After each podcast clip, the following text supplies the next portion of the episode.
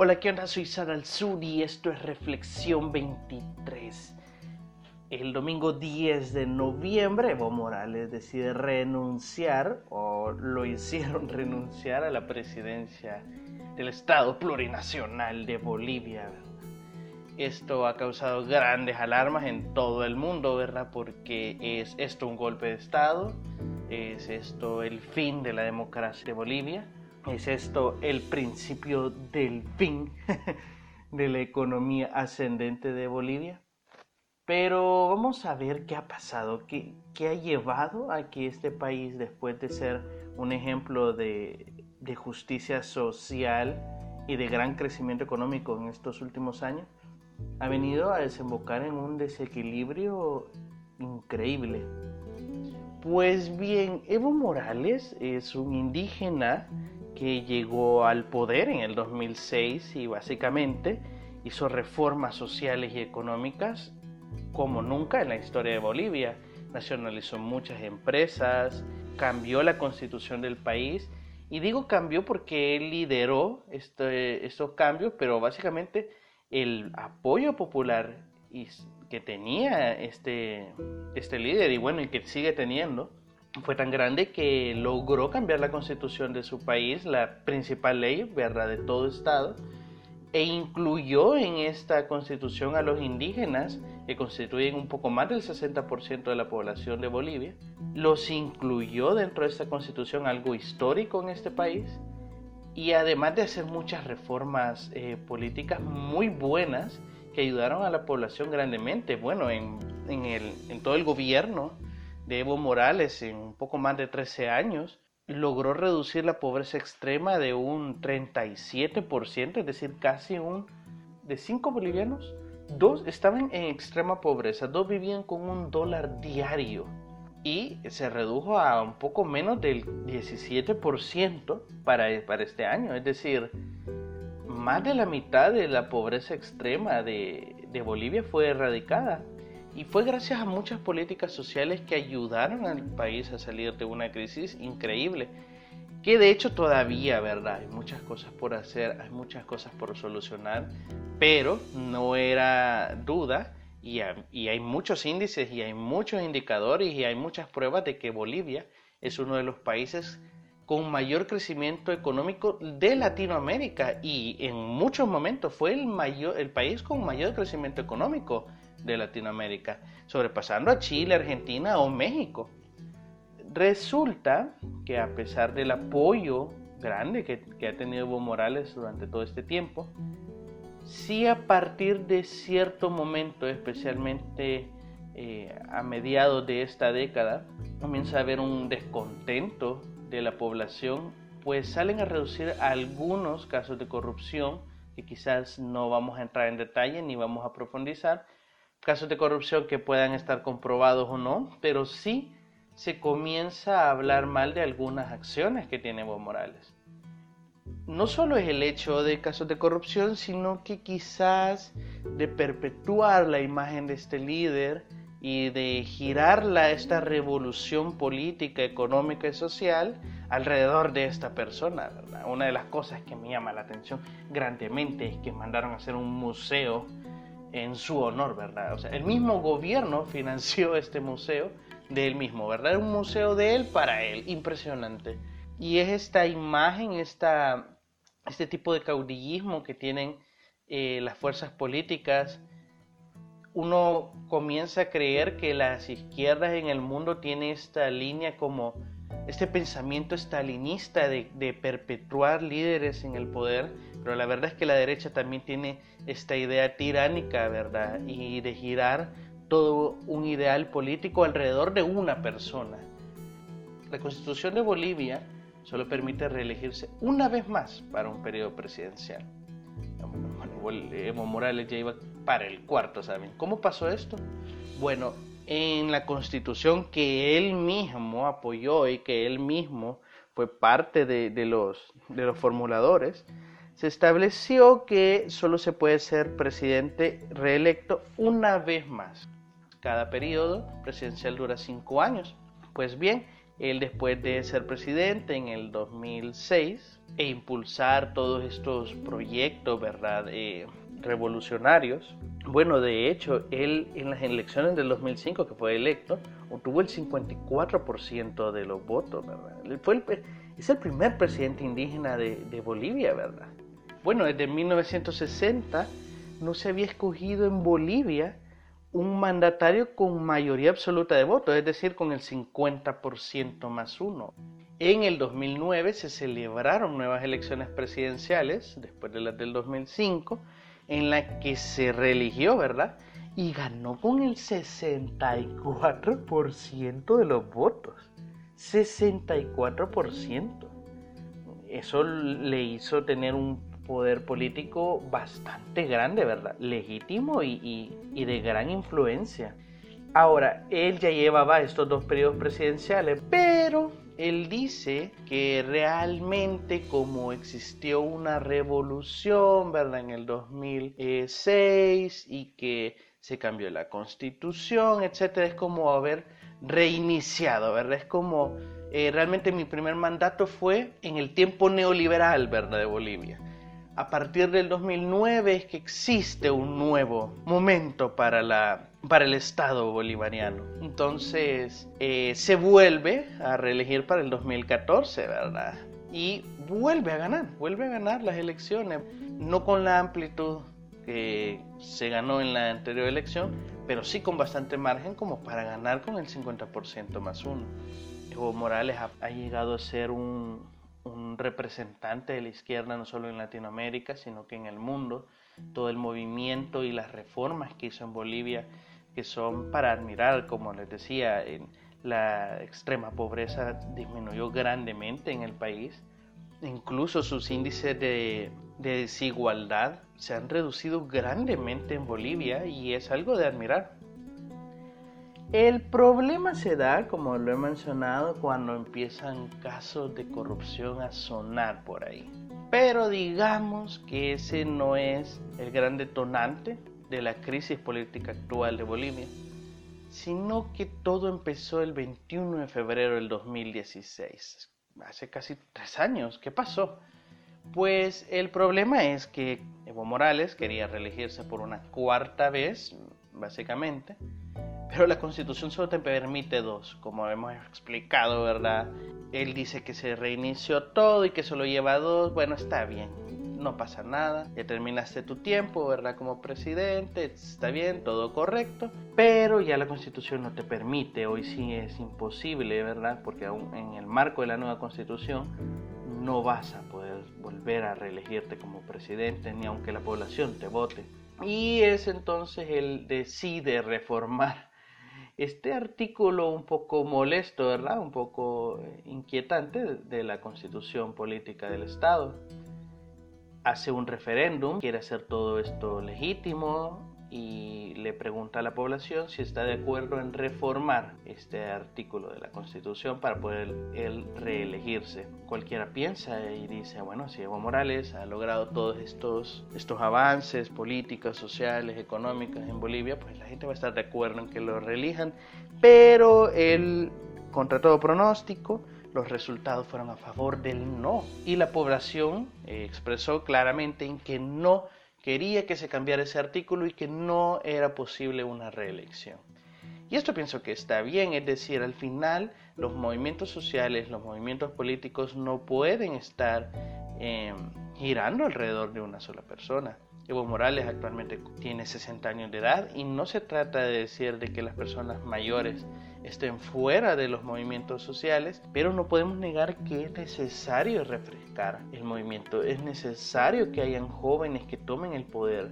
No solo Evo Morales está apto para dirigir el país y si ya tenemos un plan, ya tenemos un pensamiento, ya tenemos una línea política para dirigir el país, no puede girar todo en torno a Evo Morales, porque el que lo suceda en el movimiento, pues va a poder seguir estas políticas, va a poder seguir estas, eh, todas estas reformas, pero desde la perspectiva de un joven, de alguien que pueda reformar y avanzar para una mejor justicia social, todo lo que quieras.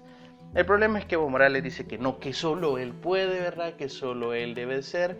Y todo el partido político y todo el movimiento este de izquierda, pues gira alrededor de la figura de él. El problema es que la gente, como ya lo mencioné en el referéndum, dice que no, que no puede ser reelegido, pero él se pone un poco, un poco molesto, ¿verdad? Y decide usar otra estrategia, una estrategia que para mí me ha dejado un poco alucinado, y es que él invoca la Carta de Derechos Humanos, que es un documento internacional, ¿verdad?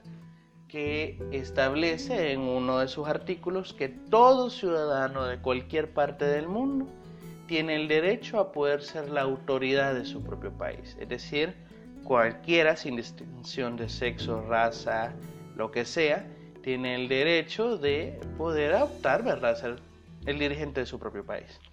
Y él dice, bueno, a mí me están cortando este derecho humano que yo tengo como para ser reelegido nuevamente.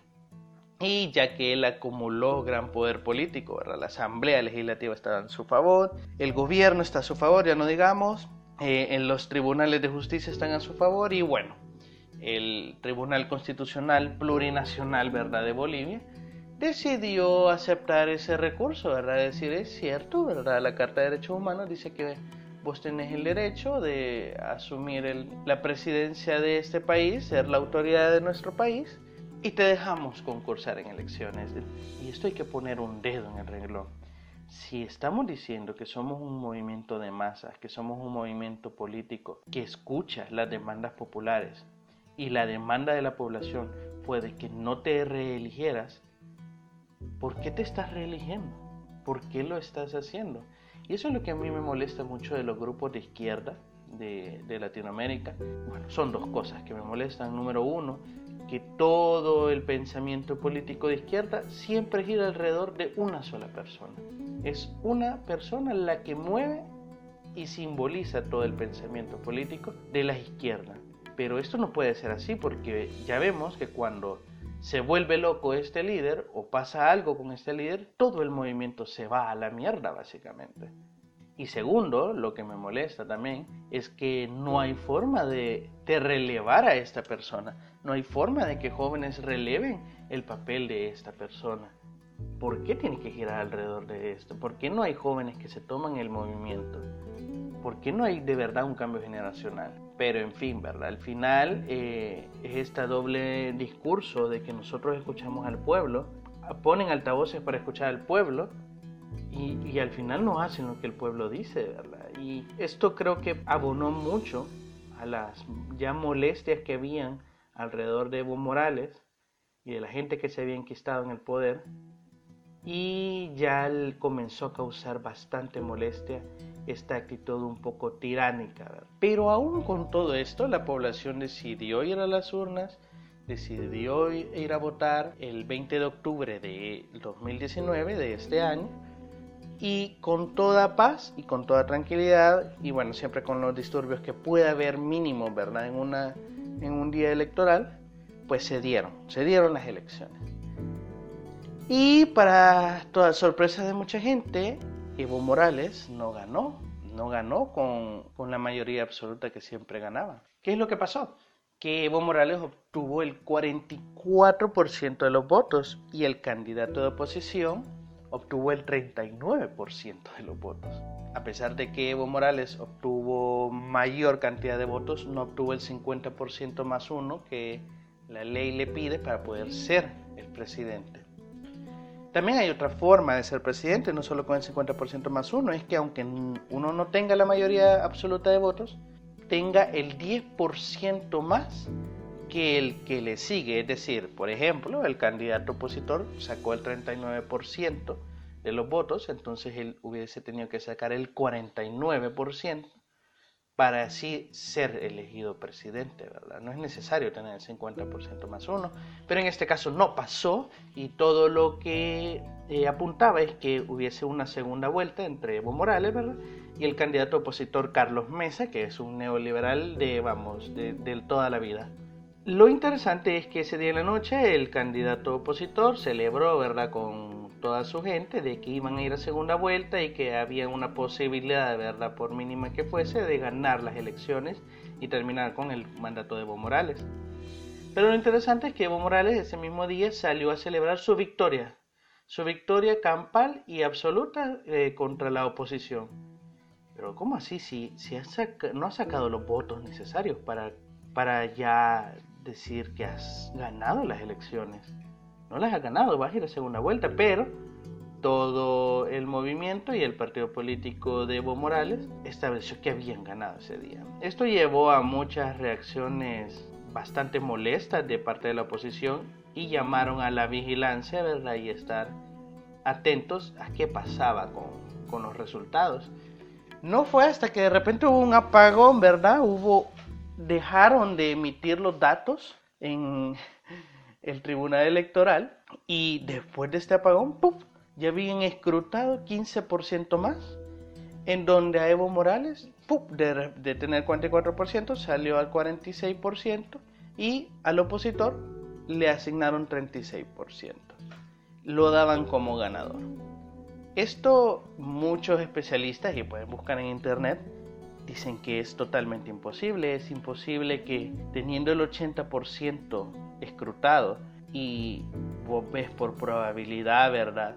Cuánta gente está votando por un candidato y otro.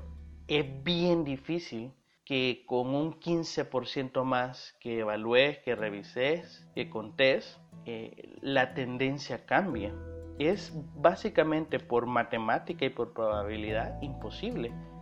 Pero aparentemente en ese 15%, si, si hubiésemos contado, si valoráramos el incremento exagerado que tuvo Evo Morales en ese 15%, es como que si el 60 o el 70% de la población hubiese votado por él, solo en ese 15%. Es imposible, la tendencia no te lo da. Es básicamente imposible. Y a esto la OEA puso el dedo en, en la llaga porque comenzó a sacar muchos indicios de, fraude y corrupción en muchas áreas de, todo el país. Hubieron muchas mesas de votación al interior del país en donde el 100% de las urnas votó a favor de Evo Morales, el 100%. Y no solo es que votó el 100% a favor de Evo Morales, sino que el 100% de la población de ese, de ese lugar llegó a votar. Cosa que es sumamente improbable, pero bueno, uno dice, ah, pasó en un poblado. No, pasó en el 23% de los lugares donde votaron por Evo Morales. ¿Es realmente esto algo legítimo o hay algo escondido aquí? Bueno, además de que hicieron el apagón, ¿verdad? Y los mismos técnicos de la OEA recalcaron de que hubieron muchos, muchas personas que sin autorización pudieron entrar en las bases de datos que contabilizaban los votos de ese día. Y lograron entrar y pudieron hacer cambios a discreción. No se sabe, porque era gente que no tenía autoridad para ello y tampoco se sabe quiénes fueron. También ocurre este apagón que tenía el 80% escrutado, luego tiene el 95% al encenderse y cambia la estadística y no hay un informe de qué pasó. No se sabe exactamente qué pasó. Simplemente hubo un apagón y ya está. No se sabe. Y hay un informe un poco extenso de la OEA donde explican todas estas cosas y ellos llaman a que, tras todas estas cuestiones que mm, no están como muy claras, pues lo mejor es repetir las elecciones, repetirlas y que hayan otros canales de auditoría más fuertes y más estrictos para que sí se pueda ¿verdad? dar unas elecciones confiables.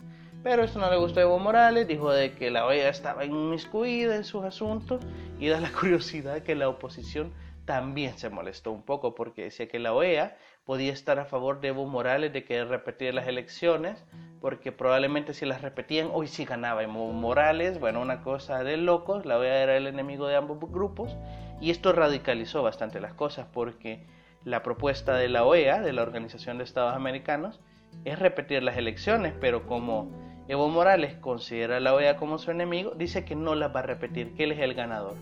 Y como la, la OEA es el enemigo de la oposición, pues la oposición dice de que no hay que ni siquiera repetir las elecciones, que hay que votar a Evo Morales de un solo. O sea, votarlo, pero votarlo del cargo, no votarlo para que sea presidente. Y bueno, esto radicaliza bastante al pueblo y lo que produce son estas manifestaciones que están desde básicamente desde el 20 de octubre, ¿verdad? En donde piden a Evo Morales que deje el gobierno, ¿verdad? Y la gente que está a favor de Evo Morales pide que no se repitan elecciones y que dejen a Evo Morales como ganador. La oposición llama a manifestarse y a, y a exigir de que Evo Morales renuncie, pero Evo Morales viene y también llama a su gente a manifestarse y a defender la revolución, pero defenderla no así nomasito, sino que les pide que tomen las calles, que tomen las carreteras y que paren básicamente la economía de las grandes ciudades para ver si así eh, logran aguantar. Para ver si así eh, se siguen quejando del bienestar económico que Evo Morales ha llevado. Esto realmente es sumamente irresponsable porque no solo pone a pelear a dos bandos, ¿verdad? pone a pelear a su propia población, sino que ha llevado una inestabilidad política tremenda en el, en el país. El gran problema se da cuando la OEA dice, aquí hay un gran problema de fraude y lo mejor es eh, volver a hacer las elecciones y presionan a Evo Morales para decirle debe de, de hacer nuevamente las elecciones lo cual sucede el domingo 10 de noviembre, que Evo Morales dice ok, ok, ok, después de estar diciendo días enteros en que el gran verdad mundo neoliberal e imperialista quiere volver a hacer las elecciones y él no lo va a permitir, por alguna extraña razón, ¿verdad? Eh, él decide volver a hacer las elecciones. Lo curioso es que esto pasa en la mañana del domingo, pero en la tarde el ministro de Defensa de, de Bolivia, es decir, el general ¿verdad? del ejército, en una conferencia de prensa opina y le da una ligera recomendación a Evo Morales. Su recomendación es que deje el poder, que deje el poder por la vía pacífica, por el bien de Bolivia. No es como que alguien te ponga una pistola en, en, la cabeza y te diga, amablemente yo te pido que me des el celular. Te lo pido, es un consejo sano, ¿sabes? Un consejo para tu propio bien dame el celular, te lo pido amablemente. Y pues, eh, con la pistola en la cabeza, ¿verdad? Evo Morales decide renunciar y que tampoco no es solo el hecho de, de que el general de tu ejército te pide que renuncies, sino que comienzan a haber disturbios en todo el país, queman casas, queman lugares del gobierno, amenazan a seguidores de Evo Morales, amenazan a seguidores de la oposición, eh, básicamente hay lugares que se están levantando en armas, es todo un caos, hay parálisis en la economía del país, etcétera, etcétera, etcétera. Y Evo Morales, que juró nunca renunciar, que juró nunca estar a favor de los intereses de la oposición, hoy ha decidido renunciar básicamente por la fuerza. Es difícil. Esto, como lo he mencionado en otras ocasiones, no se puede decidir de blancos y negros. Si bien es cierto, Evo Morales ha cometido muchos errores, es totalmente ilegítimo e ilegal que lo obliguen a renunciar. Esto es un golpe de Estado.